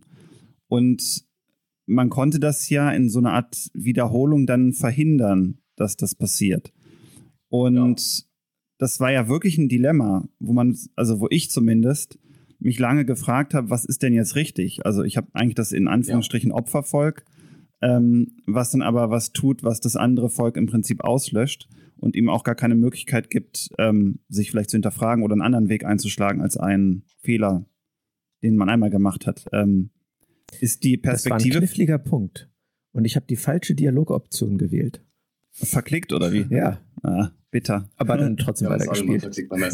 Also die Frage ist, gibt es da eine um, falsche Dialogoption aus der Sicht eines Historikers? Ja, Mass, Mass Effect oder Mass Effect und, und, eigentlich die allermeisten Dragon Age, äh, BioWare-Spiele, wie auch beispielsweise Dragon Age, spielen ja ganz, ganz explizit eben mit diesem Dilemma, dass du einerseits natürlich die historische Perspektive drauf hast aus der westlichen Welt. Das sind ja auch Spiele, die vor allem in der westlichen Welt Erfolg haben. Ähm, aber andererseits hast du natürlich auch die persönliche Konnotation, auch als Historiker du kannst dich nicht frei machen, dass du persönlich Partei ergreifst, ähm, dass du sagst, okay, wäre jetzt nett gewesen, hätte andere gewonnen. Natürlich bist du äh, rein professionell gezwungen, neutral zu bleiben. Und ich möchte da einen der in meinen Augen größten Historiker aller Zeiten zitieren, das ist Leopold von Ranke, der gesagt hat, jede Epoche ist unmittelbar zu Gott. Das heißt, übersetzen unsere heutige Sprache, wir haben überhaupt kein Recht, aus heutiger Perspektive heraus irgendwas zu beurteilen, was in der Vergangenheit stattgefunden hat. Die Leute konnten gar nicht wissen, wie auch wir können nicht wissen, wohin irgendeine Entwicklung führt. Und die Leute machen es sich heute in meinen Augen sehr, sehr leicht und sagen, ja, okay, beispielsweise jeder Mann, der in der Wehrmacht gedient hat im Zweiten Weltkrieg, war ein Nazi und damit ein Verbrecher. Dass äh, ganz viele, natürlich nicht alle, bei, bei Gott nicht alle, aber ganz, ganz viele von denen einfache Menschen waren, die niemals im Leben von sich aus auf den Gedanken gekommen wären, ein Gewehr zu nehmen, jetzt jemanden totzuschießen, die auch von sich aus Opfer ihrer Zeit und der Umstände ihres Lebens waren, ähm, dass die letzten Endes da diese große Perspektive gar nicht hatten, gar nicht haben konnten. Das ist was, das ähm, ganz oft vernachlässigt wird. Und es ist in meinen Augen das, die Aufgabe von einem guten Historiker, das immer wieder zu betonen, dass die Menschen niemals in der Lage sind zu sehen, wohin die Sache führt. Auch jetzt äh, natürlich gibt es viele, die beispielsweise bei der Präsidentschaft von Donald Trump gesagt haben, ja, der Mann wird die ganze Welt ins Unglück stürzen. Letzten Endes konnte es aber trotzdem keiner wissen. Das sind alles Ängste, das sind persönliche Befindlichkeiten, persönliche Perspektiven. Und ähm, leider Gottes haben wir in Deutschland die Neigung dazu, ähm, uns auf ein moralisch sehr hohes Ross zu setzen und die Vergangenheit zu verdammen. Das machen ähm, sehr viele Medien sehr gern, das machen sehr viele Politiker sehr gern. Ähm, und es macht auch die, die der große Teil der Gesellschaft sehr gern. Und ich finde es ganz, ganz schlecht und schlimm, wenn man sagt, ja, die Menschen hätten es doch besser machen können. Auch in Bezug beispielsweise aufs Mittelalter. Ja, die waren alle ungebildet, die sind in die Kirche, weil sie Angst vom Teufel hatten. Die haben kein Gemüse gegessen, weil, weil es unter der Erde war und das ist reich vom Teufel. Da gibt es ja die, die, die wahnwitzigsten Geschichten. Aber das war die Lebensrealität oder das war es jetzt nicht. Die Lebensrealität der Menschen war ähnlich und ähm, die war so, wie sie war. Und wir haben überhaupt kein Recht, das haben wir nicht, das zu beurteilen. Mhm. Sehr spannender Gedanke. Da fällt mir ein, ähm, in äh, eine kurze Geschichte der Menschheit von dem Historiker Yuval Noah Harari, ähm, hat er einen Punkt angesprochen, wo ich schlucken musste. Das war, als es ums Thema Menschenrechte ging. Und ähm, er meinte, wenn wir heute in unserem, in Anführungsstrichen, Kulturkampf zwischen Westen und zum Beispiel China, die ein ganz anderes Modell leben, immer Menschenrechte als lineal ansetzen und er sagt, also für Menschenrechte gibt es keinerlei natürliche Entsprechung. Das ist eine reine Fiktion, ja. die wir uns ausgedacht haben, weil wir meinen, das ist jetzt aus humanistischer Sicht die richtige Sicht auf den Menschen, ähm, was aber am Ende immer noch eine Fiktion ist, der ja. wir jetzt zusprechen, Allgemeingültigkeit zu haben. Aber also, dass in der Natur sowas wie allgemeine Menschenrechte oder allgemeine Ameisenrechte oder wie auch immer einfach nicht akzeptieren. Und wie genau. stark man da tatsächlich vorgeprägt ist. Genau, also äh, Konzept von Menschenrechten, überhaupt von Rechten, von, von, auch von Freiheit, das sind Konzepte, die ähm, laut gängiger Theorie der westlichen Geschichtswissenschaft auch bloß im Kontext der westlichen Welt zu entstehen konnten. Die Menschenrechte und die, die Idee von persönlicher Freiheit sind letzten Endes Resultate von unserem christlich-abendländischen Kulturhintergrund. Die christliche Kirche lehrt, liebe deinen Nächsten. Die christliche Kirche lehrt auch, du als Mensch, als Individuum bist verantwortlich für deine Taten. Damit entsteht eine gewisse Freiheit. Damit entsteht aber auch eine gewisse Pflicht, Gutes zu tun, um das persönliche Seelenheil zu retten. Deswegen sind Menschenrechte, Freiheitsgedanken, das sind Dinge, die so nur in der westlichen Welt entstehen konnten. Das sind Dinge, wie du richtig sagst, die gibt es nicht in der Natur. Du kannst nicht sagen, ich nehme jetzt eine Spitzhacken und kram ein bisschen Freiheit oder Menschenrechte aus. Ähm, und ja, man, man kann dem durchaus zustimmen, hätte sich jetzt, äh, also es, es hätte nicht viel anders sein müssen in der Geschichte, damit das nicht so gekommen wäre. Hätten jetzt ähm, verschiedene, äh, zum Beispiel im Mittelalter hätten sich jetzt ähm, der, der Kampf mit der islamischen Welt oder auch mit, mit den, äh, sagen wir Reiterhorden, die aus den östlichen Städtenregionen eingefallen sind nach Europa, wäre der nicht zu unseren Gunsten ausgegangen oder hätte sich da zumindest kein Part entwickelt. Ähm, bezweifle ich, dass sich Menschenrechte und Freiheit, so wie wir sie kennen, äh, so entwickelt hätten. Aber das ist jetzt überhaupt, und das muss ich betonen, das ist keine moralische Wertung. Ähm, man darf an der Stelle nicht moralisch werten, weil nur weil wir die Menschenrechte so hochhalten, weil wir das tun aufgrund unserer kulturellen und humanistischen Vorprägung, heißt es nicht, dass jetzt äh, Völker und Kulturen, die, das, die von sich aus da nicht auf den, die Idee gekommen wären, schlechter sind. Das können sie auch gar nicht, weil auch da dürfen wir nicht werten. Jetzt angenommen, ähm, dass das ähm, chinesische kollektivistische Denken, vielleicht auch kommunistisch geprägte Neuzeit, äh, kommunistisch geprägt in der Neuzeit, äh, wird sich irgendwann als dominierend auf diesem Planeten herausstellen. Auch dann hätten wir kein Recht zu sagen, ähm, es ist falsch, weil es ist ein Konstrukt. Es, es gibt keine moralische Wertung dafür. Das geht nicht. Das ist eine spannende Frage. Hätten, da würde ich dazu tendieren, ein bisschen zu widersprechen, beziehungsweise nochmal nachzuhaken, wie definieren wir kein Recht. Ähm, ich würde mir durchaus ja das Recht nehmen zu sagen, ich halte das für falsch, würde mir aber nicht das Recht zusprechen zu sagen, das ist absolut gesehen falsch. Also weil es diese absolute Wahrheit halt nicht gibt, weil das etwas ist, ja.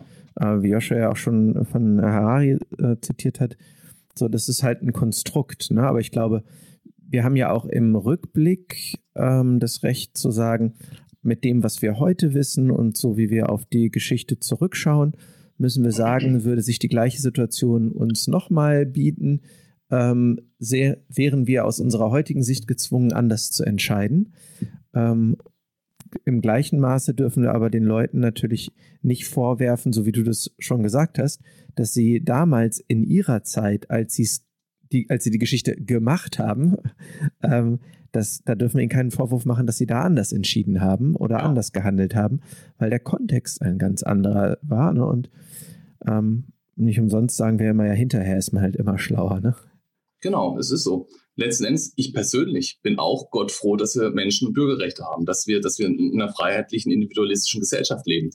Und man persönlich oder persönlich gesehen darf man das auch machen. Und, und ich finde auch, wir sind auch ein Stück weit verpflichtet, das zu verteidigen, wenn uns daran gelegen ist. Aber ich denke nicht, dass wir sagen dürfen, okay, ähm, von mir aus, es wäre jetzt in der und der Kultur oder es ist in der, in der Kultur nicht entstanden, deswegen sind es schlechtere Menschen. Das, das, das können wir nicht machen. Also das finde ich dann auch unfair, weil, wie gesagt, die Menschen sind äh, in ihrer eigenen Entwicklung verhaftet, da können sie nichts dafür.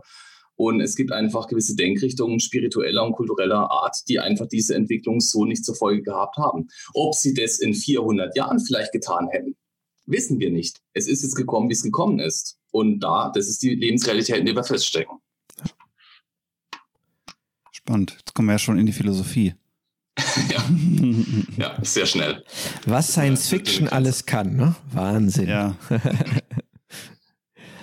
ähm, haben wir, also gibt's, wir haben jetzt ja verschiedene Punkte uns angeschaut, ne? haben uns irgendwie angeguckt, okay, wie prägsam ist überhaupt oder wie prägend ist Historie, ist Geschichte für uns als Menschen, um uns die Welt zu erklären, um aber auch, wenn wir an sowas wie ein First Contact Szenario denken, wie du es auch in deinem Buch als Grundlage hast, sowas wie prägend und wichtig ist dafür Geschichte, ähm, wir haben uns angeguckt, welche Bedeutung hat Militär irgendwie auch immer gehabt und gesehen, okay, auch historisch betrachtet war das immer wichtig und das könnte einer der guten Gründe dafür sein, dass es auch sich in vielen Science-Fiction-Werken äh, wiederfindet. Wir haben uns gerade uns auch nochmal angeschaut, wie können wir Historie interpretieren und wie auch nicht oder sollten sie auch nicht interpretieren. Haben wir irgendeinen Punkt noch vergessen? Gibt es da noch irgendwas, wo du sagst, Mensch, wenn ich mir so Science Fiction und Historia anschaue, wäre dieses oder jenes noch ein wichtiger Aspekt, den wir noch gar nicht beleuchtet haben. Ja, tatsächlich, da wird mir einfallen. Ich finde es sehr interessant, dass ähm, sehr viele Science-Fiction-Autoren beim Erschaffen ihrer Science-Fiction-Welten ähm, sehr, sehr oft in die historische Analogiekiste reingreifen, dass man sich sagt, okay, ähm, mein, äh, meine Menschheit der Zukunft funktioniert wie das römische Imperium meine Menschheit der Zukunft ähm, ist ein kollektivistischer Staat wie China oder ähm, hyperkapitalistisch wie die USA äh, mit einem libertären Grundgedanken. Ich finde es ich find's sehr interessant und ich, mich persönlich würde eigentlich immer mal interessieren, wenn ein Autor das macht, weil ich weiß es einfach nicht, ähm, macht er das tatsächlich, weil er das einfach kennt oder macht er sich explizit drüber Gedanken? Und das ist für mich eine Frage, auf die ich eigentlich persönlich noch gar keine Antwort finden konnte. Das ist eine total coole Frage, die können wir mal einfach auch mal mitnehmen und mal andere Autoren auch fragen. Also, wir können es ja sagen. Also bei mir ist so, dass ich mir immer darüber Gedanken mache, weil ich ähm, über, also ich versuche halt zu gucken, zum Beispiel, nehmen wir jetzt Ganymed zum Beispiel, ähm, was ja sehr stark von Shadowrun inspiriert ist, wo ich mir auch Gedanken gemacht habe über Hyperkapitalismus und die Auswüchse. Ähm, wie könnte ein Erstkontakt stattfinden, wenn er im Prinzip durch Megakonzerne ähm, abgewickelt wird, in Anführungsstrichen. Und da auch immer so ein bisschen zu zeigen, ähm, den Lesern, hey, wenn das in so eine Richtung weitergeht, dann gibt es die und die Gefahren, also die und die Auswüchse könnte das nehmen oder die und die Chancen, je nachdem, was man jetzt gerade schreibt. Ich finde ja immer, das ist eine Aufgabe von Science Fiction, hm, das jetzt oder die jüngere Geschichte weiterzudenken und auch zu ja. zeigen, wo führt das hin, vielleicht. Wobei spannend an der Sache ist, dass eigentlich, also zumindest meines Wissens gerade unsere Gegenwart, wie wir es jetzt heute haben, ganz, ganz selten bloß als Grundlage dient, um sich so ein Science-Fiction-Szenario zu entwerfen. Es sind ja meistens solche, ich sag mal, gesellschaftlichen und staatlichen Extreme, wie eben Hyperkapitalismus oder eine Diktatur oder irgendwas, die in die Zukunft reicht.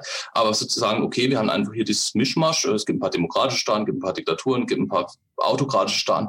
Ich finde, das ist tatsächlich sehr selten. Wir, wir, wir neigen dazu, in der Science-Fiction eigentlich immer ganz weit zurückzugreifen oder das, was wir aus der Gegenwart kennen, ins Extrem zu drücken. Also ich, ich, ich frage mich wirklich, ob es eine Science-Fiction-Welt gibt, wo man sagt, ja, okay, die ist halt wie heute, nur halt mit Raumschiffen. Also mal platt gesagt. Mhm. Das hat ja so ein bisschen äh, die Expense gemacht. Mit den stimmt, drei Fraktionen äh, UN, Mars und Gürtel. Obwohl der Gürtel ja keine eigene Nation war, das wäre eher so ein ja. unterdrückte Sklavenvolk. Aber ja, zum Ende hin, also zumindest Tendenzen dazu hat. Wenn ich jetzt ich hoffe, ich habe jetzt nicht gespoilert für. Nein, aber ich eigentlich habe ich nicht gespoilert. Wie wir schon gesagt haben, unseren Podcast gibt es bald ein Jahr und seit ungefähr einem Jahr reden wir ständig wieder davon, wie geil The Expense ist. Also wer es jetzt noch nicht gelesen oder gesehen hat, muss mit so kleinen Spoilern zurechtkommen. Ja, cool, aber wichtiger, äh, wichtiger Punkt, sich irgendwie auch nochmal anzugucken. Ähm, das ist ja auch noch eine spannende Frage. Ich finde, es gibt auch kaum Science Fiction, in denen komplett neue Konstrukte geschaffen werden. Also sowas, wo noch keiner irgendwie dran gedacht hat. Und ich vermute mal, das würde auch von den meisten kaum akzeptiert werden, weil es zu fremd wäre und wir zu wenig Anknüpfungspunkte ja. hätten, um zu sagen, ah, ja, okay, kann ich mir vorstellen, geht. Sondern wir also hätten dann immer unser historisches Know-how oder Empfinden, das uns sagen würde, ah, nee, unrealistisch, weil oder so, ne? Also wenn ihr noch Kapazitäten für fortgeschrittene Philosophie habt, dann kann ich da einen kleinen Exkurs anbieten, aber das muss auch nicht sein. Mache ich von euch abhängig.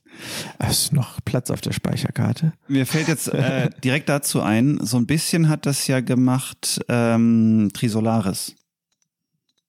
Stimmt. Die, die drei Sonnen ist ja wirklich einen ganz anderen Weg gegangen, auch in der Entwicklung, also in der aus Autorensicht Entwicklung der Kultur der Trisolarier.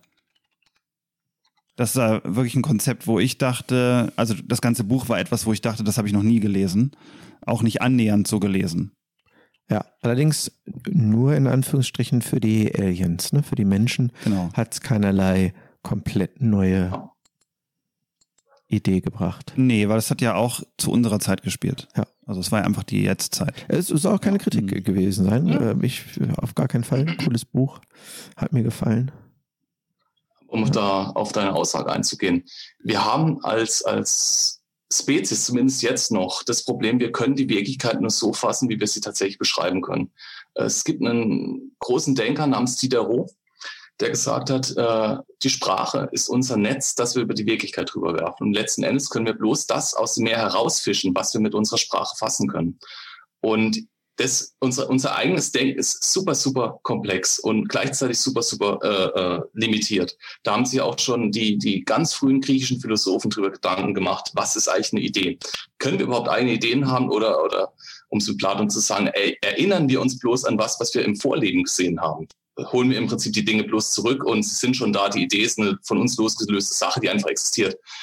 Und ich persönlich glaube, wir sind gar nicht in der Lage, was komplett Neues zu erfinden. Wir, wir müssen, können nur unser eigenes Denken abstrahieren. Wir können es extrem abstrahieren. Wir können es extrem pervertieren, ein Stück weit auch. Aber was gänzlich Neues zu empfinden, erfinden, was jetzt nicht in unserer Lebensrealität reinspielt, das ist schon ganz große Kunst. Und deswegen für, neigt ja auch Science Fiction gern mal dazu, sehr schnell lächerlich zu werden wenn wir ähm, zum Beispiel mal frühe Science-Fiction-Werke aus dem 20. Jahrhundert anschauen, wo die Leute, okay, ihre damalige Lebenswirklichkeit war, es gibt große Kanonen, also schießen wir jetzt irgendwann mal mit Kanonen auf den Mond.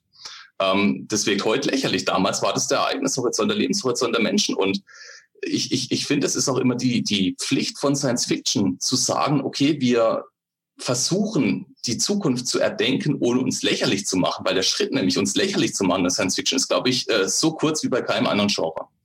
Mhm. Ja, das stimmt. Da müssten wir eigentlich nochmal überlegen, auch nochmal eine Folge mit dir zum äh, in unserer 2050-Reihe zu machen, ob wir die nochmal aufgreifen. Ja, nochmal ja? wiederbeleben. Ja. Und das, was du zur Sprache gerade gesagt hast und von Diderot, da fällt mir Wittgenstein zu ein, der ja auch gesagt hat, die Grenzen meiner Sprache bedeuten die Grenzen meiner Welt. Ne? Ja. Und ähm, das ist vielleicht auch nochmal ein Punkt dafür. Andererseits, ich glaube, spätestens wenn wir mit ähm, Außerirdischen in Kontakt treten, also wir sprechen jetzt den ganzen Podcast darüber so, als wäre es die Gewissheit, dass das passiert, aber bleiben wir da mal bei. Ähm, spätestens dann müssen wir uns ja auch überlegen, unsere Sprache echt zu erweitern, um ja. auch eine andere, also um die Grenzen unserer Welt auch zu erweitern. Ne? Wobei es die Frage natürlich ist, bringt uns eine Sprache überhaupt weiter? Was sind die Grundprinzipien der Interaktion? Das ist letzten Endes, also für mich, ich habe ihn jetzt in Monolith so definiert, das ist Energie und es ist Berührung. Das ist eigentlich das, was, was ein Volk mitbringen muss, um Raumfahren zu sein. Ähm, du kannst nicht wissen, ähm, hört ein Volk, kann es sprechen, kann es sehen. Das sind Dinge, die sind in meinen Augen zweitrangig. Man muss was anfassen können, man muss in der Lage sein, Energie zu erzeugen und zu übertragen. Also brauchen wir Wittgenstein 2.0. Die Grenzen äh, meiner Kommunikation sind die Grenzen meiner Welt. Ja, so, soweit ich schlagen kann. ja. ja, cool. Da haben wir doch schon hier wieder weit über eine Stunde gefüllt. Ähm, Dominik, du bist ja das erste Mal bei uns im Podcast und mhm. alle Gäste, die neu zu uns kommen, für die haben wir so ein paar Fragen vorbereitet. Okay. Und die würden wir natürlich auch dir gerne stellen, damit ja. unsere Zuhörerinnen und Zuhörer auch von dir auf ein paar nicht wichtige, aber immer wieder interessante und auch ein bisschen humorvolle Fragen äh, Antworten bekommen. Joshua, willst du starten oder soll ich starten? Ich fange an. Okay. Die, also wir haben drei Kategorien. Die erste Kategorie sind entweder oder Fragen. Da brauchst du nur dich für eins entscheiden. Bist du bereit? Ich bin bereit. Super. Star Trek oder Star Wars? Star Wars. Bestes Science-Fiction-Buch? Uh, Dune. Wenn Elon Musk zum Mars fliegt, fliegst du mit? Nee. Ripley oder Sarah Connor? Ripley. SpaceX oder NASA? NASA. The Expense oder Battlestar Galactica? Oh. Oh. Gibt nur falsche Antworten. Uh, Expense. X-Wing oder TIE Fighter? TIE Fighter. Sowas von. Berghütte oder Strandhotel? Berghütte.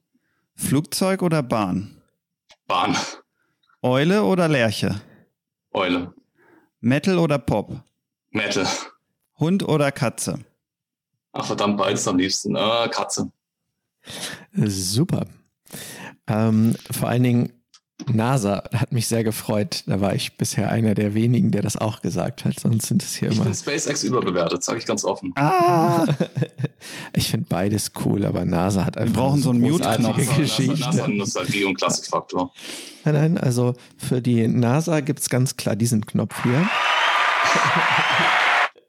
Bürokratischer Popanz. okay, ähm, jetzt würde ich dich bitten, ein paar Sätze einfach ähm, zu vervollständigen bzw. zu beantworten. Bist du bereit für Runde Ich bin zwei? bereit. Die Existenz von Aliens halte ich für Bewiesen. fliegende Untertassen, merkwürdige Lichter in der Nacht, UFOs sind für mich. Realität. Könnte ich mir einen Schriftsteller als Mentor aussuchen, tot oder lebendig, wäre das? Oh Gott. Ja, ihr fragt einen Historiker. Ähm, Ice Kühlers. Würde Hollywood anklopfen und mir anbieten, nur eins meiner Bücher zu verfilmen, dann wäre das? Monolith. Zeitreisen sind doch möglich. Ich reise in das Jahr. Ah Gott. Die ist echt gut für einen Historiker. Ja, ne? Es ist Ja, voll die das- Historikerfrage. Das ist, das ist Höllenqual. Höllenqual ist das. Ähm, nee, kann ich nicht beantworten. Das, das wird mich als Historiker zerreißen. Geht nicht. Ich denke jetzt an Samoa. Aliens Nee, nee, besuchen. ich, ich, ich sag äh, 1204. Okay, cool. Also Da müssen wir auch wissen, warum. da müssen wir auch wissen, warum. Und ist gefallen. Bitte? Akkon, die letzte Kreuzfahrerstadt. Okay. Elaborate. Da brauchen wir mehr Infos. Äh, nicht 1204, sorry, 1291. Äh, jedenfalls, ähm, naja, äh, ich persönlich habe meine Masterarbeit über äh, die Kreuzfahrerstaaten geschrieben.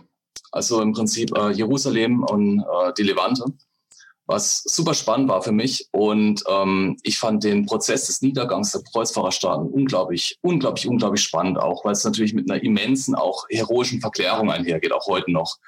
Und ähm, ich habe ähm, mich in dieser Arbeit fokussiert auf die Verteidigungsstrategie der Kreuzfahrerstaaten, was ein super komplexes und auch sehr, sehr spannendes Thema ist. Und es wäre für mich, glaube ich, mit einer der spannendsten Momente der Geschichte zu sehen, wie eben diese eigentlich Jahrhunderte angedauerte Kreuzfahrerherrschaft in der Levante endgültig zu Bruch geht. Einfach um zu sehen, wie, weil da, da, da zerbricht ja nicht nur, oder da fällt nicht nur eine Stadt, da zerbricht ja wirklich ein Weltbild. Und das, das fände ich sehr, sehr spannend.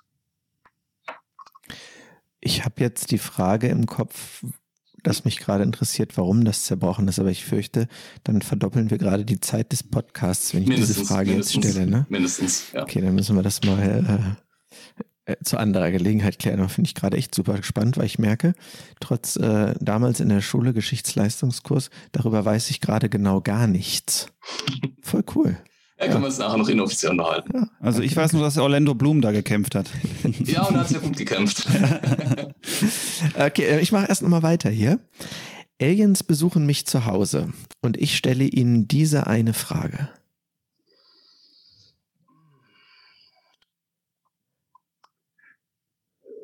Wie? Das wie, wie, wie sind sie hergekommen? Das würde mich interessieren. Okay. In der Zukunft wird die Menschheit neue Probleme geschaffen und alte gelöst haben. Dieses Problem wird sie gelöst haben. Ich hoffe von ganzem Herzen den Klimawandel. Und dieses geschaffen. Äh, Überbevölkerung. Super, danke. Jetzt sind wir bei unserer letzten Kategorie an Fragen. Wir haben nicht noch ein paar extra Fragen, die wir nach und nach eingestreut haben. Würden deine Bücher verfilmt werden, zu welchem Streaming-Anbieter würden sie am besten passen? Hm, Ich glaube Netflix. Welche Filmstars würdest du für die Verfilmung deines Erstlings casten? Ah, es gibt so viele gute. Ähm, oh Mann, fragst mich echt was.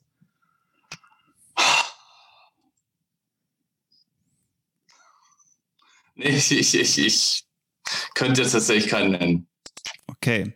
Nee. Mit, mit welcher Kritik haben deine schärfsten Kritiker recht? Ich neige zu Satzkonstruktionen in meinen Büchern, die sich gerne mal wiederholen. Und da arbeite ich dran. Ehrenwort. Mit welchem Lob haben deine größten Fans recht? Ah, dass ich hoffentlich nicht äh, irgendwas wiederhole, was andere schon gemacht haben, sondern versuche genug eigenes reinzubringen. Mhm. Hast du ein Lebensziel?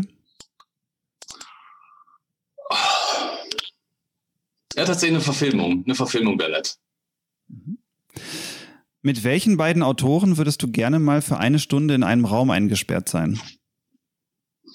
Dürfen die äh, schon tot sein oder müssen sie noch leben? Ähm, Du magst Boris zwar keine Zombies, aber das Film machen wir. Oh, sorry, jetzt habe ich dir dazwischen gequatscht. Nochmal bitte. Boris und Arkadi Strugatsky. Strugatsky? Hm? Spannend. Die haben Picknick am Wegesrand geschrieben. Mhm. Das ist in meinen Augen das beste aller Zeiten. In welchem SF-Universum würdest du gerne leben? Oh, Mass Effect. Mhm. In welchem SF-Universum willst du auf keinen Fall leben?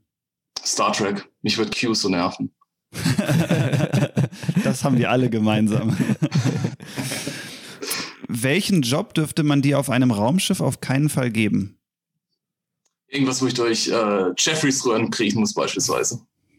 Ah, wir brauchen noch eine Phobien-Kategorie.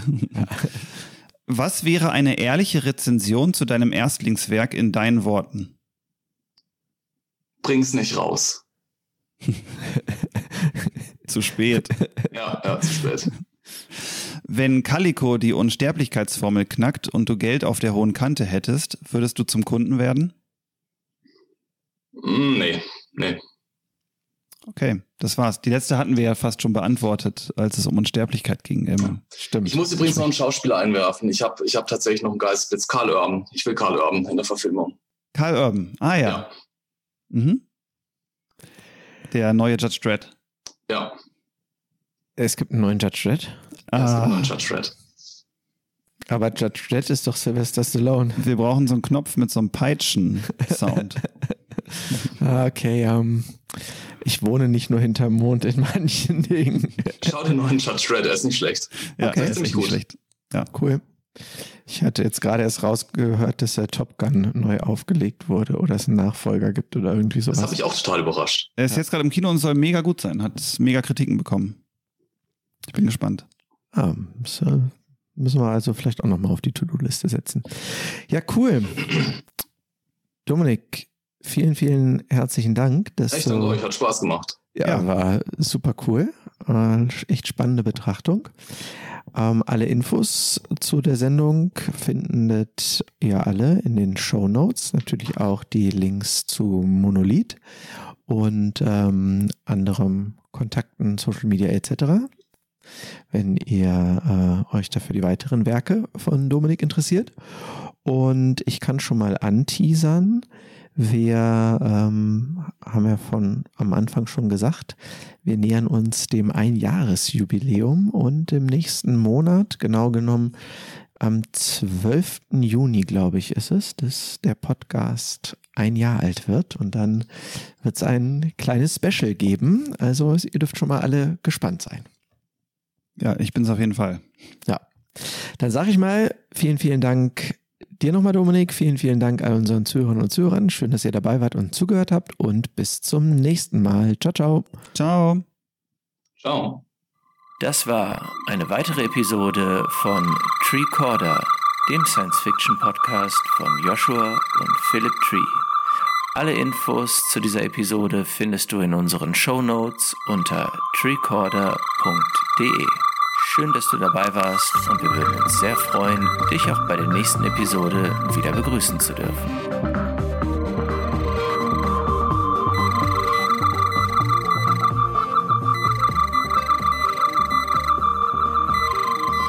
Komm schon, Joshua. Ein Knopf geht noch. Ein Knopf geht noch.